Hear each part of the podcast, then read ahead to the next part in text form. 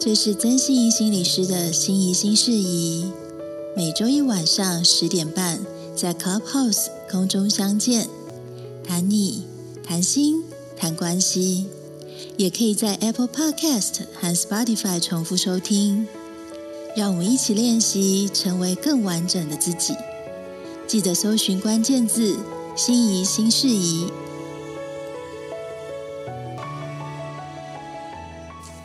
欢迎大家收听《心怡心事宜》。今天时间是二零二二年四月四号，儿童节。我是九耀，我是 Sandy，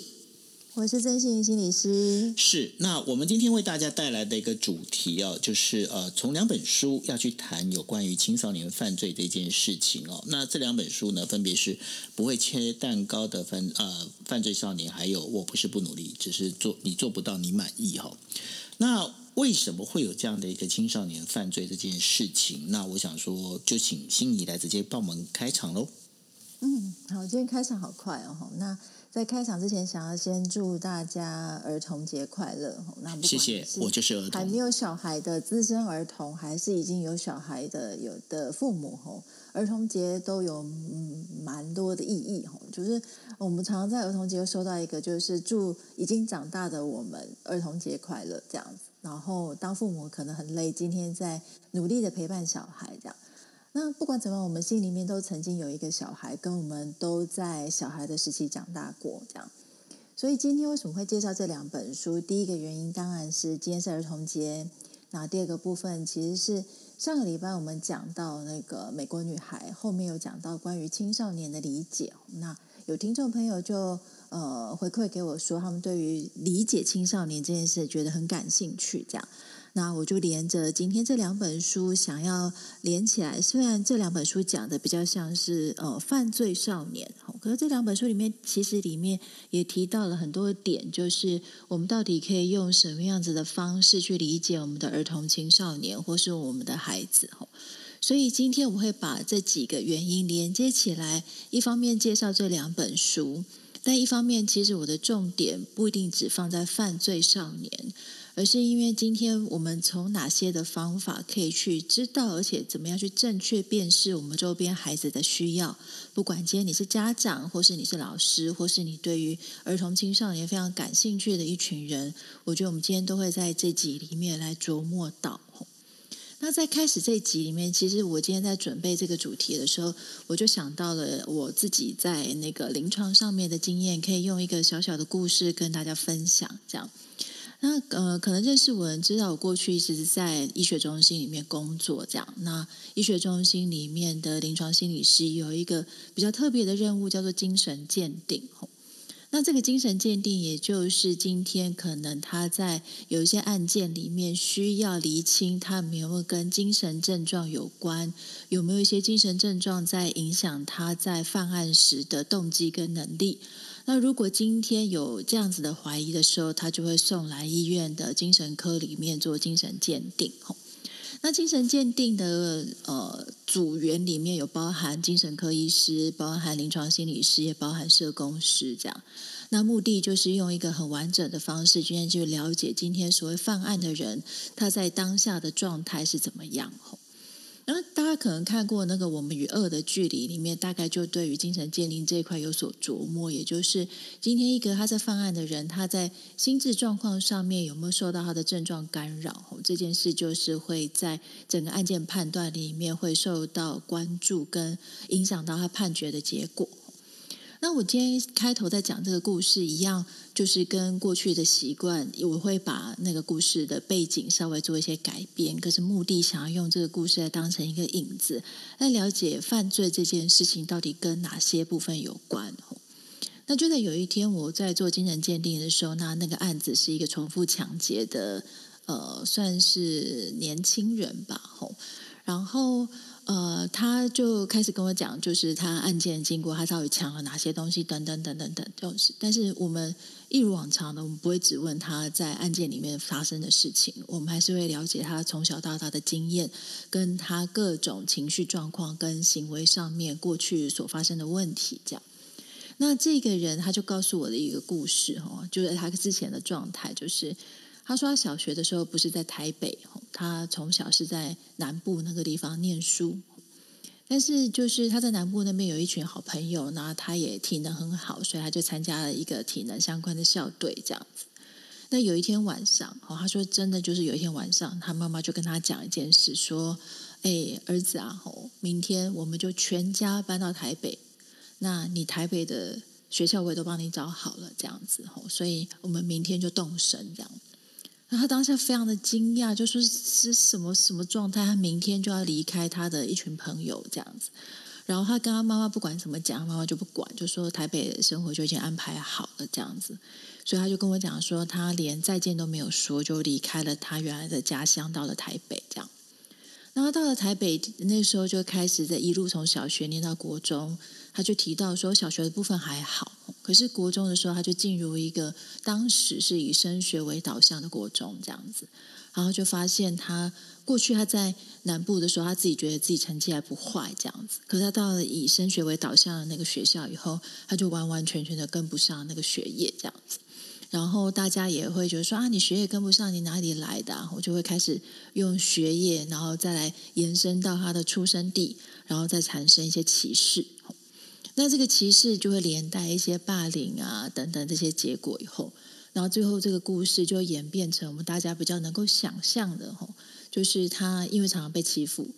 所以他只好依附在一些呃比较大尾的人吼，就是大哥级的同学或是学长身边。然后就开始结党，让他自己比较不会被欺负。然后国中毕业之后，他就没有再升学等等。然后后来就犯下了一些抢劫的案子，这样。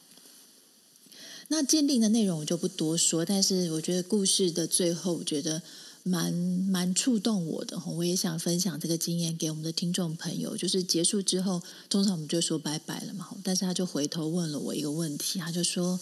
心理师，傅今天我们谈了这么久，就是我想要问你一个问题，这样子。我说：“哎，请说。”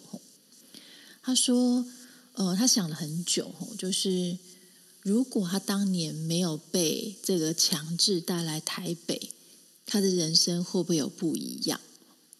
那我被这样的问题其实蛮触动的，是因为不是每个来做精神鉴定人都会突然问我这样子的问题，也不会在这个鉴定的过程中对他们回顾人生里面会产生那么大的感触。那他这个问题，我就告诉他说：“呃，我没有办法回答你。你今年今天，如果你当时没有来台北，你的人生会不会有有不一样？但是我注意到，其实你还年轻。”如果你想要不一样的话，我希望永远都可以是一个开始这样子。那他听了这个问题以后，就点点头，然后他就铐上了手铐脚铐，就跟着警察走了这样子。那这个故事为什么会从这个部分当成一个开始的原因是，我们在精神鉴定的过程中看到了很多所谓的犯罪者。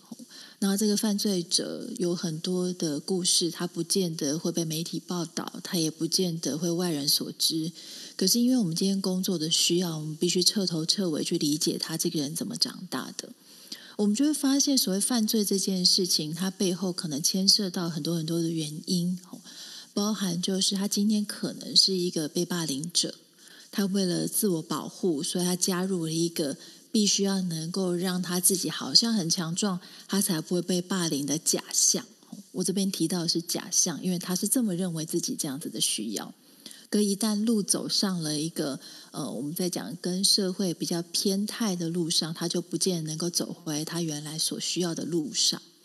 那当然也有很可能就会像我们今天讲的这两本书里面，包含第一本是去年不会切蛋糕的犯罪少年，那第二本是今年，然后就是我不是不努力，只是做不到你满意这两本书。那这两本书都是由一个日本的精神科医师写的，他琢磨都是在少年院里面他所遇到的所谓的犯罪少年。哦他故事这两本里面都是在讲到所谓的在。认知能力在智能上面发展比较有缺陷的少年，他们在养成的过程，或是在学校教育的过程里面发生了什么事，所以掉到了犯罪的世界里面去。可是，呃，所谓的犯罪这件事，当然不会只限在跟认知发展能力有缺陷的这群人有关，可能也包含是家庭功能的缺损。可能也包含在学校的被霸凌，但是没有好好的被接住。那当然还有很可能的就是他在人际关系上面的不如意，所以他呃用了某些方式去弥补他的人际能力。等等等等，都有可能去形成他今天所谓在犯罪上面的行为。那这部分等一下我会带到的，就是我们每个人都希望我们自己身边的儿童青少年可以好好的长大，可以走在一个让他不用吃那么多苦，或者在社会上他可以按照他的状况好好的发展他的身心的情形。那犯罪可能只是其中的一个行为。我想要把后续呃后面那段。会跟大家提到，就是犯罪以外的世界，我们怎么样从一个更广泛的方法去了解我们周边的儿童青少年？我觉得这是我今天才想要带到的主题。这样子，好，我先停在这边。嗯，是。那其实呢，在这很多，因为这两本书，大概我稍微，我第一本书是看过，第二本书我刚刚看了一下，大概的一个简单的一个内容简介，然后我发现一件事情，这当中。青少年会有这样的一个犯罪行为，其实有很多时候，其实跟家长或者是跟你的师长对这些青少年呃潜移默化的一些灌输一些概念，好像有一些关系，对不对？嗯，所以我们在过去曾经在在学心理学，或是我们在学所谓的呃。哦，就是所谓的犯罪的这一块里面，曾经听过一个老师分享，就是他们曾经做一个在美国里面做一个很大型的研究，这样子就认为说，哦，呃，可能他在过去的家庭功能比较缺损的孩子，哦，他哪一多少比例的人，他后来会走到犯罪的路上，那多少比例的人不会？那中间会去影响到他们会不会走上所谓犯罪这条路的，呃，很重要的因素，到底什么是他们的保护因素？就发现说，在一群家庭功能缺损的孩子里面，如果他在人生的路上曾经遇到一个对他来讲很重要的导师，这个导师可能是一个学长，可能是一个教练，可能是他的授课的老师。对他产生一个很重要的关注跟影响的话，都会成为一个在家庭功能缺损的孩子，怎么样不要让他走上偏途？所以，呃，我不知道大家知不知道，那个台东有一个孩子的书屋的那个那个一个像是一个机构这样子，然后他的那个后后来那个负责人过世了嘛？对，然后后来现在他的儿子在接手这样子。它的主要的功能其实很像我们刚刚在讲，就是怎么样在孩子家庭功能缺损的时候，这个社会或者在学校的体系，有一个人可以把这些孩子的需要给好好的辨识出来，并且陪伴他们完成他们生活中里面必须要能够学习到的能力跟学习到的观念。所以这也是刚刚九二在提到的一件事情，就是我们在犯罪这群人里面，家庭功能很重要。可是，如同我们前面几集讲的，就是父母扭蛋，就是我一直觉得“父母扭蛋”这个词好好用，就是你没有办法选择你出生在什么样子的家庭，可是后续你遇到什么样子的人，确实有对你可能很重要的帮助，这样子。所以我相信今天介绍这些书里面，也会让我们对于这群所谓的青少年里面，应该会有个更广泛的认识。这样，所以等一下我就会开始介绍这两本书的内容，这样。那这两本书的作者都是日本的精神科医师，他叫做宫口信治，这样。那他原来就是如同一般的精神科医医师一样，他在医院里面执业。那直到有一天，他在治疗一名发展障碍，就是他在智能发展上面比较缓，呃，有有缺损，但是他却是有性相关的问题，哦，就是这个这个人他一直会很渴望去碰触女体。所以他因为这个性相关的问题，就来看诊精神科医师这样子。那这个精神科医师就开始去了解，就是哎，今天我们常在治疗所谓的性相关议题的时候，他都会用一种叫做认知行为治疗，就是改变他的认知，他怎么去想一件事情。好，比如说以这个性性的问题里面怎么样，他去想。呃，性相关的议题跟连到认知上面的状况的时候，去改变他的行为结果。但是这样子认知行为治疗里面很重要的，都是在治疗所谓的认知功能相对正常的人。那等一下我会介绍什么叫做相对正常。透过改变他们对于事情的想法跟判断，来改变他们的偏差行为。可是这个公口医师就想说，哎，那如果今天像他遇到的这个人，他就是在智能上面比较有缺损，那到底该怎么办呢？我们到底该怎么样治疗他？所以这个让他开始思考的点以后，后来他进入了少年院工作，这样子，他就发现，在少年院这群人，就是他们曾经有犯罪的呃历史，但是他们一样送到了少年院里面来进行一些教育，这样。然后他进他进去里面就发现说，这群人很多里面他有个共同点哈，书里面其实写到就包含是他们可能早就从小学二年级就跟不上课业，被同学当成笨蛋，然后老师就认为说，你就是不认真啊，然后家里面可能也不太管他，或是呃不当管教，或是忽略。那慢慢的这群孩子，因为他跟不上学校的学业，就开始逃学、辍学、拒学。甚至出现一些暴力行为，或是一些偷窃等等，这样，那事情当然就会越滚越糟。然后老师就认为说：“你看，你们就是一个问题的儿童。”可是，在这样子的行为背后，这个宫口医师就发现说，大家都在处理他们的犯罪行为，处理他们的问题行为，但是却很少人去问问看，这群智能他可能是在临界值或是智能不足的人。他们到底是怎么去认识这个世界的？所以第一本书在去年这本书为什么叫不会切蛋糕的犯罪少年？也就是他曾经让这群少年们去画图，就比如说，哎，今天如果有一个蛋糕哦，如果你要分给三个人，你要怎么分？他就发现很多少年是直接在这个圆圈圈上面画了三条直线这样子，而不是按照我们讲的三等分这样子的画法。然后分给五个人，他就真的画了五条直线，而不是一般我们知道的五等分的画法。就是把那个蛋，那把那蛋糕就是切，就是平行线切切成窗户，切成窗户那种感觉。嗯，对对对。所以他这个部分就很惊讶，就是那如果他连一个这么简简单的切蛋糕的动作都这样子的话。那他在理解这个世界，理解这个世界的对错，会不会其实跟所谓的认知功能相对正常的孩子，其实真的会不一样？所以他就从这个地方开始去想，就是今天一个智力功能缺损的孩子，或是智力功能在边缘的孩子，他在看世界的角度到底会有哪些的影响？那我这边先跟听众朋友介绍什么叫做智力功能缺损或者智力功能在边缘。那一般来说，我们的智力测验大家可能听过，叫做魏氏智力测验这样子。它分成儿童的，然后也分成大人的这样子，然后更小有小小孩的这样子。那一般来说，呃，儿童智力量表跟成人智力量表里面，我们会有一个平均数跟标准差这样子。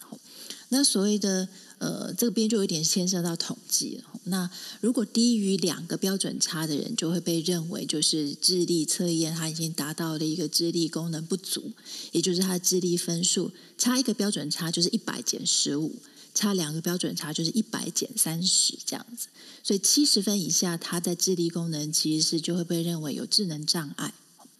可是有一群人叫做边缘智能，就他就是他的分数刚好是在七十到八十五中间。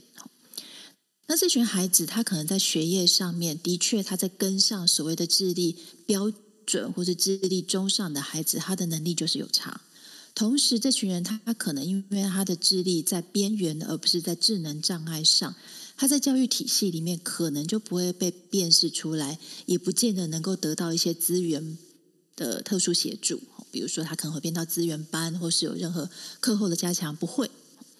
可是认知功能到底就是我们在讲的智力这件事，它到底会影响到哪些部分？第一个部分其实简单来说，就是他吸收知识的能力，就是他在看待外在的世界里面。我们通常，我我不知道大家有没有接触过所谓智能障碍的孩子，哈，你请他画一个图，他画起来其实是歪七扭八的。也就是他们在看世界的知觉上面，已经受到他的智能的缺损而影响的。所以当然他在吸收知识的能力，你觉得交给他他会，但是没有他的世界里面解读起来，他就没有办法如同你预期那样，他就是不会。第一个就是吸收知识的能力，那第二个部分其实就是辨识自己需要的能力。我们不要说这群犯罪者，就是。我曾经遇过一个，我做起来，我直接帮他做智力测验，他的智能分数大概在七十几，也也就是他没有到轻度智能障碍。但是我我发现那个是一个女生，她就是为了去来做智力测验而来到医院的这样子。然后我发现这个孩子，他就是他他已经呃已经青少女了，已经到了青春期了，可是他不会辨识自己生理期来了。所以他生理期来以后，会整个弄得整个裤子都是血，但是他自己不知道怎么处理这样子。那我就有点惊讶，然后就会发现一件事情，就是才发现他家里面给他的教育其实很有限，就觉得说啊，反正你就是笨笨的，那我也不要什么教你，我就放弃你好了。可是以这样子智能在七十几的孩子里面，其实我们只要教他一些简单的方式，帮助他重复的学习，他是有办法把自己的生活功能打理得很好的。所以，一旦这群孩子他没有被正确的学习方式教他用正确的方式对待自己的时候，他比较没有办法去辨识自己的需要，而且供给自己的需要。那第三个，其实认知功能缺损也会影响到情绪的调控。因为我们在教他一些哦，你要能够呃平心静气，你要能够转念哦，你才不会那么的生气。不行啊，这群孩子学不会这样子的情绪调控，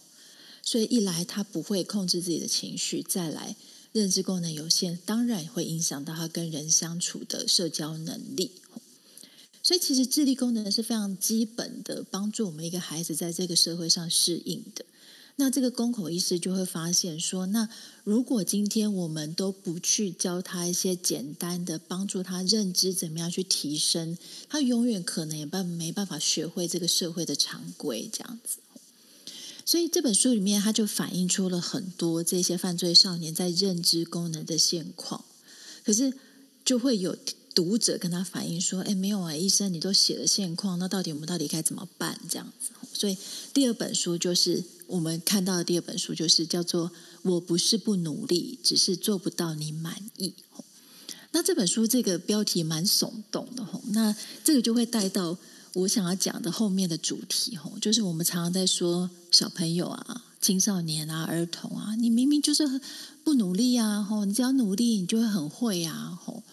但是这个公口医师他想要翻转一个概念，就是什么样子的概念呢？就是。努力是不是一定有用？这样子，那这部分我想要先停一下。我想要先问九二，你觉得努力是不是一定有用啊？努力不一定有用，但是呢，我们从小就被教育，所以说你只要努力，你就能够成功。对，好，谢谢你这个影子，我觉得非常好。就是我们有默契耶，有。这本书是我不是不努力，只是做不到你满意的这本书，它就是接着不会切蛋糕的犯罪少年在讲，就是其实这世界上有一群人是努力也不见得有用的，原因是他可能他是努力不来，而不是不努力，他也可能是他努力的来，但是他在教养的过程中被太多催促他必须努力的这件事，把他努力的火给浇熄了。那所以，等一下这一段里面，我觉得花时间来跟大家来谈努力是否有用这个概念。那这个概念我觉得很有意思，因为我觉得这这这这本书里面，我好喜欢这个概念，是因为它帮助我们思考，而不是来告诉我们努力到底有没有用的一个 yes or no 的答案。其实我们在想，就是我们每个人在上班，只要上班族，大概就会知道努力不一定有用。原因是你努力了半天。你的老板没看到你，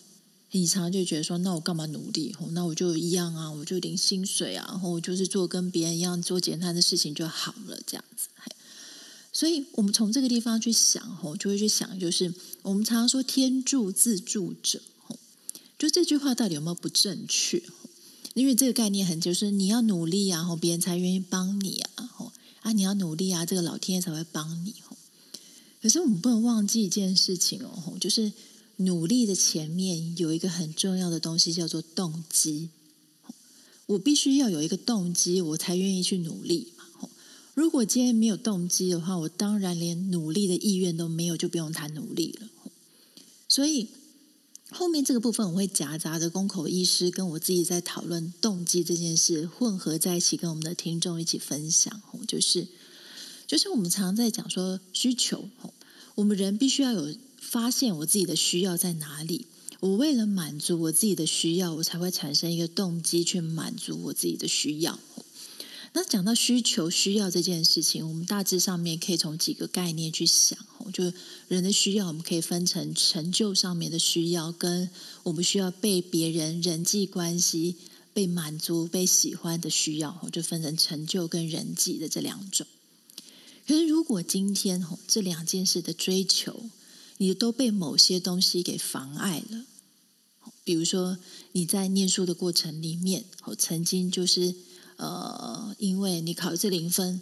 被老师骂说：“你是不是智能不足啊？这样这么笨啊？”哎，我不要努力。你在追求成就这件事情，你就会觉得说啊，反正老师都已经认为我是一个很差劲的人。那你在人际关系这件事情，曾经因为被霸凌过、被阻碍，你可能就觉得说啊，反正我觉得我就不要都不要理人，我保护自己就好了。你在人际关系这个需求也被阻碍了，这个就会让我们在追求成就感、追求人际需求上面就会缺乏努力的动机。那他到底是不努力？还是我们在努力这件事情被某些事情给影响，导致我不想要去努力，而却找不到方法移开那些我不想要努力的那些影响。所以这边我会带到几个点。第一个点就是，其实不努力跟努力不来是两件事。所以我们重要的事情是，今天我们面对我们的儿童、青少年，我发现他只是不努力、不用功的时候，我们在碎念他不努力的前提，我们可以不先去想一下，说今天眼前的这个儿童、青少年这个孩子，他不想要花时间去努力，到底是发生了什么事，而不是只用一个不努力的标签贴在他的身上。所以我觉得这边的点其实是很细的，就是。当我们在问努力是否有用，不是在告诉我们，就是啊，努力没用，或说努力有用，不是的，而是从这样子的问题里面，我们可以去引发更多的思考。我们怎么样从简单的一句话、简单的一个标签里面，更协助我们去深思，今天努力不来、不努力的背后发生了什么事？那这个这个当中里面好像有一个还蛮有意思的一个点哦，就是说。我们在讲努力哦，因为努力它后面会会接到的是叫做目标嘛，也就是刚才讲的动机嘛，对不对？嗯，对对。那然后呢，其实我觉得这跟家长在思考思想上面是不是够多样性也有关系。因为怎么讲，就是说你只要努力读书，你就能够呃成呃做大事，对不对？好，那然后但是呢？这当中就变成是你读书，然后做大事，就是说，哦，你比方说，好，在他们在家长认为里面，什么叫做大事赚大钱？可能你就是要当医生，你当心理师，嗯，好，心理师，对，或者 对，或者当律师，这等等，哦，这或者是甚至你当一个政治人物，好，那你可能会这样子。但是问题是，这个社会它本身被组成的，它其实是一个多样性的一个组合，也就是说。如果你的努力，你可以去当一个好的木匠；你的努力可以去当一个好的渔夫；你的努力可以去当一个好的农夫。其实，当家长他本身思考有多样性的时候，你就可以让对的小孩去，因为他可能他每个人，因为每个人的这个强项是不一样的嘛。那你今天他朝着这个他的强项去走，就像我刚刚你提到的那个，就是树屋的那个主人陈爸一样。陈爸那时候，我记得我听他讲，他就讲说。他其实那时候有很多的那个，因为他在那个台东嘛，台东那边有很多原住民的小孩。那小孩呢，其实他们他们很爱玩，他们超爱玩，他们很会很会玩。所以呢，陈爸就说没关系，不读书没有关系，你们可以去。包括他教他们怎么去做独木舟，然后去划船。我觉得这个就是变成是努力，是不是要变多样性？其实这家长应该去思考的。我我觉得是这样，我不晓得说我这样想法对不对？非常正确啊！你怎么不赶快生个孩子呢？嗯，好，你就无言了哈。好，无言。那好，所以我觉得谢谢九尾的这个转折哈，因为刚好发现时间也剩下的十分钟，我就要带到一件事情，就是既然今天我们可以把家，就是我们把努力这件事情有更深入的思考，就是我们今天面对孩子，他可能不想念书。他可能只想要玩呃线上游戏，他今天不想念书，他可能只想要交朋友。我们可以从这个地方，第一点就是扩大想法，第就是其实说实在，是不是每个孩子都念书念得来？其实未必。其实我最近发现一个现况，就是我不知道大家有没有孩子，那你有孩子的话，你会发现有一些孩子他们在补那个奥林匹克数学。或是他们在写那个测验卷的时候，在写那个奥林匹克数学的测验卷。那这件事很有意思哦，就是以前我们的概念，或是现在概念，就是你那个奥林匹克数学冠军，就是那种班上那种极为奇才天才的人。他现在演变成拿来补习、拿来呃写参考书的项目，也就是他已经把所谓的天分跟所谓的天赋这件事，你要用强加的认真去达成。一来是我们必须要去想一下，是不是每个人都必须要达成数学很厉害？哦，是不是他每个人都要达成他什么什么很厉害？第二个部分是不是呃，这个一定是努力就得得来的？所以顺道刚刚九月提到，就是我们要扩大家扩大家长的思考。其实我觉得从这两本书里面，他就会回应到我们一个问题：既然很多的时候不是每个孩子都努力得来的。或是不是每个孩子他都是不努力，而是他努力被某些东西妨碍了。那究竟今天我们身为家长、身为老师，我们到底要怎么样去聆听我们的儿童，聆听我们的青少年，可以帮助他们在这个社会上面可以好好的发展，又能够平衡身心？我曾经遇过一个呃青少年，他他非常非常喜欢玩线上游戏这样子，然后但是他书也念得不错。但是他玩线上游戏的程度已经就是太严重吼，以至于他会去偷他爸爸妈妈的钱来付他那个线上游戏的一些所需要的装备这样子。然后有一次我就问了这个这个孩子说：“你什么时候开始这么喜欢玩这个线上游戏啊？”他就说：“我爸爸妈妈上班的时间，你知道他们上班时间多长吗？吼，他们通常就是到了晚上九点十点才会回来。”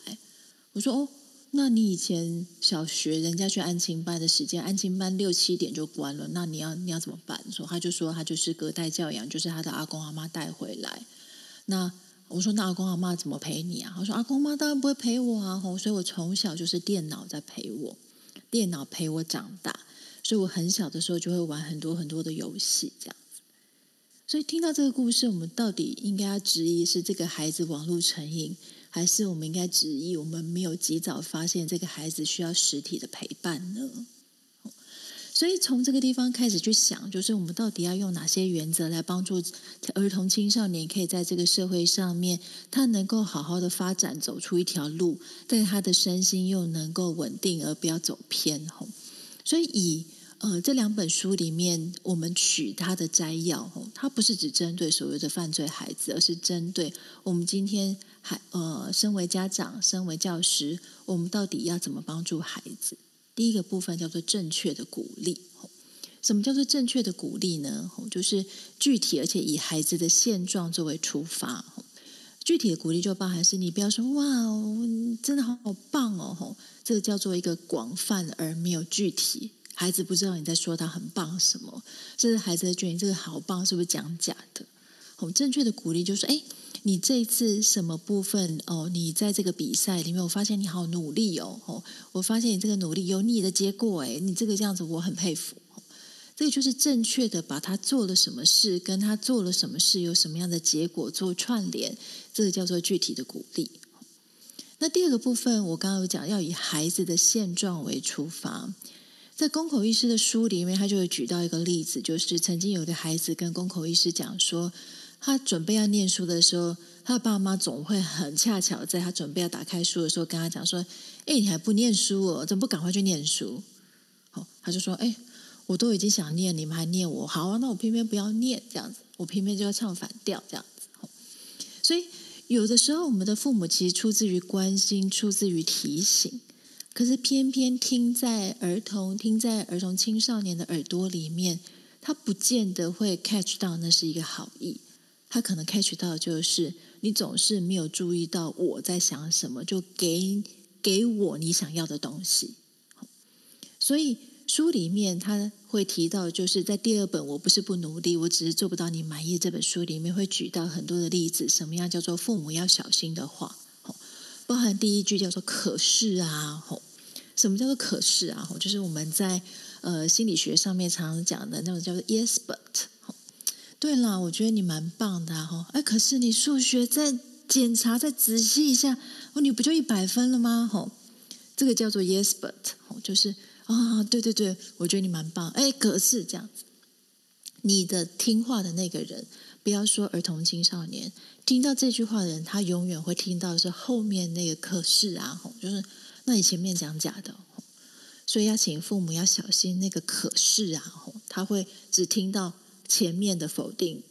而听不到呃听不到那个赞美的部分。这样，那第二个要小心的话就是。你看吧，我不是早就告诉过你了吗？我就是不听老人言，吃亏在眼前这样子。那这个话就很很容易让儿童青少年翻白眼，就是那你到底是要告诉我我要做什么事，还是你只想要跟我卖弄你？你都早知道，你只是要跟我卖弄，你都知道这件事情这样子。那第三个要小心的点就是，哎，我觉得你可以更棒，哎，这样。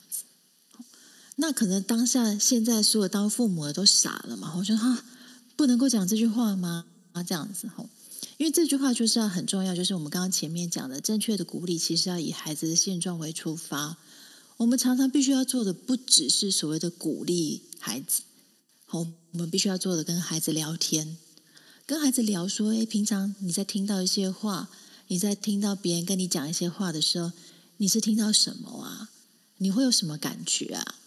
你才有办法知道你的孩子怎么去辨识外面的人给的肯定，甚至辨识外面的给的一些批评，你才能够从中去发现这个孩子到底是怎么想这个世界的时候，才不会让一些你的好意、你正确的鼓励而被孩子并没有听进去，那就会变成家长跟孩子其实两方面都很受伤的。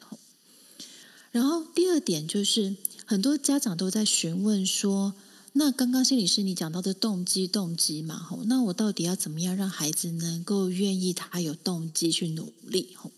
所以很重要的事情就是陪着孩子揣想他的未来。这个部分，呃，在公口医师他里面讲到一个举例，虽然他的举举例比较悲伤，哦，他的举例就是曾经有访问过一群在呃集中营的人，如果你在告诉他说你什么时候就可以离开集中营了。跟哎，我不知道你什么时候可以离开集中营，哎，就会发现那群不知道什么时候才能够离开集中营的人，他的情绪会掉下去，甚至很多伤害自己的念头。这就是我们在讲的负面的期待跟正面的期待，对于我们的人的影响是很大的。那特别是对于我们的孩子，如果你可以对他有一些跟他聊说，哎，你对于未来你到底有想要什么啊？那跟孩子讲说，孩子可能说：“哇，哦像我的老大像，我想要当 LeBron James，然后就是想打篮球这样子。然后如果你有时候就说，你怎么可能？这世界上只有一个雷霸龙啊！吼，哎，小孩子的火立刻就被你浇熄。可是你会知道，孩子有这个期待，是因为他有一个想要让他自己更好的动机，更更好的期待。你不见得要去破坏他的梦想，不见得他去浇他的冷水。”打什么 NBA？你觉得你爸妈有钱哦？不是哈。我说哇，你想要以他为目标哎？那我们现在到底要怎么样做才能更接近他一点呢？吼，就是我们就可以顺着孩子的期待，陪着他去揣想，他接下来可以定到哪些小小的目标，来帮助到他，他可以看到一些成果，他可以看到一些收获。即使他长大之后，他知道他终究只是喜欢打篮球，他终究不会成为下一个雷霸龙。可是他也会记得一件事情，就是他这个梦想，他没有被他的爸妈给浇熄。他可以这个透过一点一滴，我们给予他一点点目标的时候，他看到自己的目标被达成了，而形成他的自我效能，而形成他接下来可以去做更多事情的勇气，跟他相信自己是可以的。那让孩子相信自己是可以的这件事，比外在所有的肯定都来得重要。所以最后，其实我想要用公口医师他在两本书里面都提到了一件很重要的事情，是帮助孩子打开心门的门把是往内的。这句话可能是日语翻过来，他的意思是：你在外面要怎么样帮孩子开启心门，都不如孩子他自己想要从内把这个门推开来的更有方向、更有力气。所以，我们重要的其实不是硬叠加很多我们觉得好的东西给孩子的，而是我们知道今天孩子什么时候他愿意打开他心里面那个门，往外拓展他自己。我们要知道什么样让孩子愿意举起他的手，推开他的门，而什么样的力气对孩子来讲是刚刚好的，他可以轻轻的打开那些门，又不会让太多外在的东西涌入到他没有办法负荷。所以，当家长、当老师都很难，可是很重要的事情是陪着孩子一起，听到孩子的心里想的是什么，那是会最最最最重要的一件事情。这个补充一下，刚刚心仪在最后那一段在讲的宫口医师提的这个事情啊，就是说，呃，在日本啊，日本他们的一个住房的门其实是这样，大家如果可以去，都可以去，如果想要看的话，可以看日剧，大家可以看到，日本哦，他们跟台湾不一样，因为台湾的话，那个门的话会有两层哈，那一般来说，如果是公寓大楼的话哈，那两层会有个外门，但是内门的话其实是呃由里面拉开，它是拉开。但是呢，日本的门全部都就是大门是推开，是往外推。也就是说，今天如果小孩子哦，你越给他压力，他只会把门拉得越紧，就是他越越会把心门拉紧，他不愿意放开。他只有他只有把他自己从内心把这个门把打开，往外推，他才能够到外面去。其实宫口医师的意思是这样子，跟帮心怡补充一下。哇，这样子也行，真是太强了。对，那所以是其实是他的逻辑是这样，就是说，大家如果这这样讲完，你们就可以大家知道，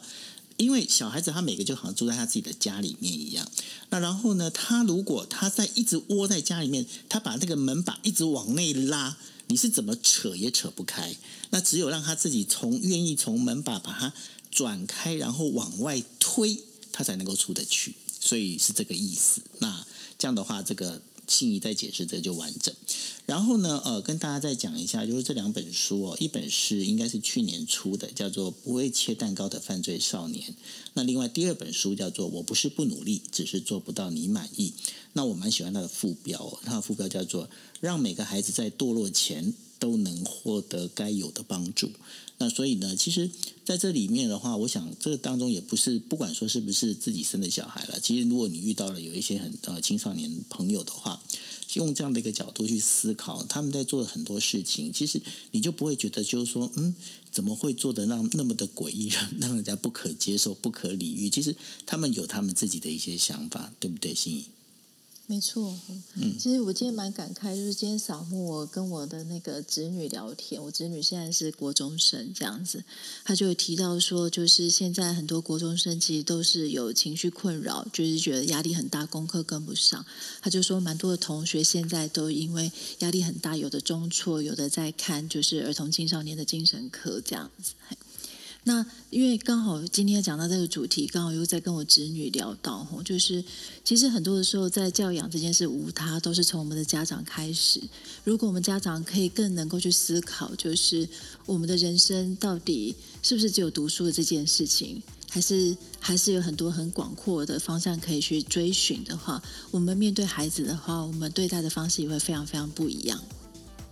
对，所以呢，呃，其实不只是我们在呃社会对我们的评倍要多样性、多样的思考，对，呃，不管是对怎么样的，包括青少年也好哈，那这所有的其实用多样性的思考来看，成就的道路不会只有只有一条哈，成就道路其实它有多有很多不同的成就可以能让你成功，所以说。